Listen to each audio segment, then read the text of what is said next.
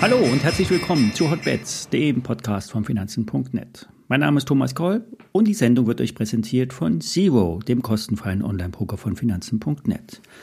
Und wie immer, alle nachfolgenden Informationen stellen keine Aufforderung zum Kauf oder Verkauf der betreffenden Werte dar. Bei den besprochenen Wertpapieren handelt es sich um sehr volatile Anlagemöglichkeiten mit hohem Risiko. Dies ist keine Anlageberatung und ihr handelt auf eigenes Risiko.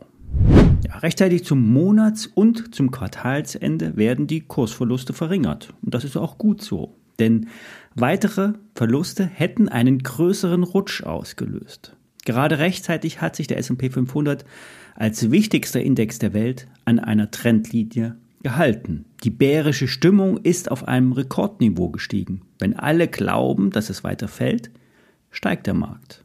Ich habe am Mittwoch einen Discount Call euch vorgestellt, den gekauft und gestern wieder verkauft. Sicher ist sicher. Bei 15.500 und 15.600 kommt nämlich jetzt der DAX in eine Region, die sich als hartnäckig herausstellen könnte. In diesem Kursgebiet liegen nämlich die untere Kante des Seitwärtstrendes, aus dem der DAX erst rausgefallen ist und wichtig, wichtig, die 200-Tage-Linie.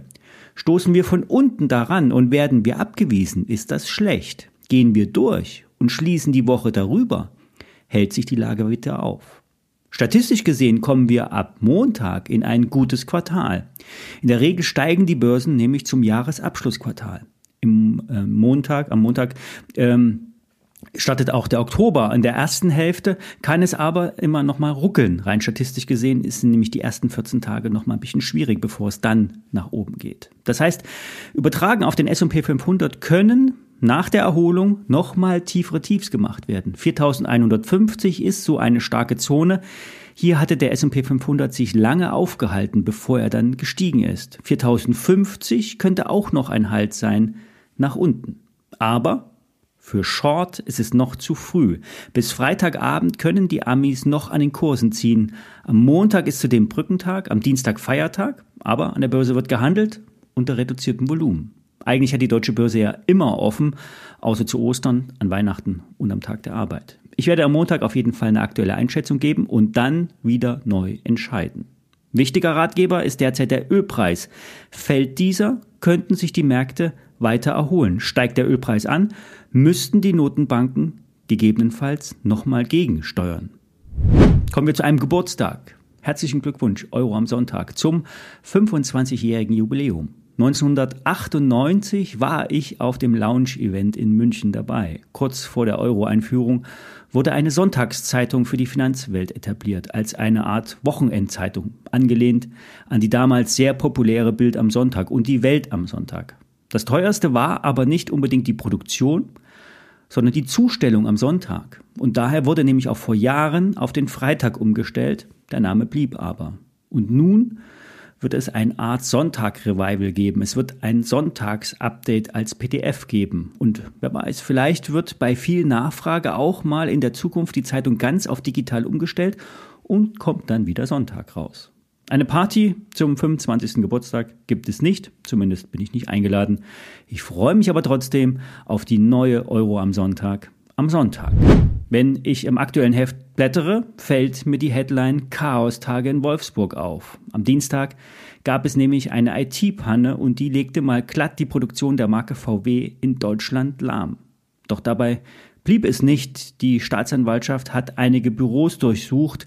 Es geht hier immer noch um die Begünstigung, die Betriebsratsmitglieder hier vor Jahren mal bekommen haben. Hier wurden ja angeblich überhöhte Gehälter bezahlt und allerlei Goodies verteilt. Wer etwas älter ist, der kann sich sicherlich noch an die Stories erinnern. Die Gerichte beschäftigen sich auf jeden Fall immer noch damit. Dies hat aber keine Auswirkung auf das Autogeschäft. Hier ist die Umstellung auf die E-Autos wichtiger und vor allen Dingen der Absatz in China schlussendlich entscheidend. Wobei langfristig ja nur ein Viertel der Produktion E-Autos weltweit sein werden. Drei Viertel der VW-Autos bleiben nämlich Verbrenner. Für die Aktie kommt nun die 100-Euro-Marke näher. Und wenn es schlecht läuft, kann die 90-Euro-Marke angelaufen werden. Derzeit ist die Aktie kein Kauf aus charttechnischer Sicht. Aus fundamentaler Sicht ist die Aktie extrem günstig. Eine Aktie, die ihr Gold wert ist, ist Barrick Gold. Ich habe die Aktie wieder zurückgekauft. Bei 14,50 Dollar gibt es nach meiner Meinung eine gute Unterstützung im Chartbild. Fundamental sprechen die großen Gold- und vor allen Dingen auch Kupferreserven für die Firma. Diese bietet nämlich, diese bieten das Potenzial, die bekannten Lagerstätten in den nächsten zehn Jahren auszuschöpfen. Und ja, entscheidend für den Aktienkurs von Barrick Gold ist immer der Goldpreis. Der Gegenwind für die Edelmetalle Gold und Silber, der ist derzeit heftig.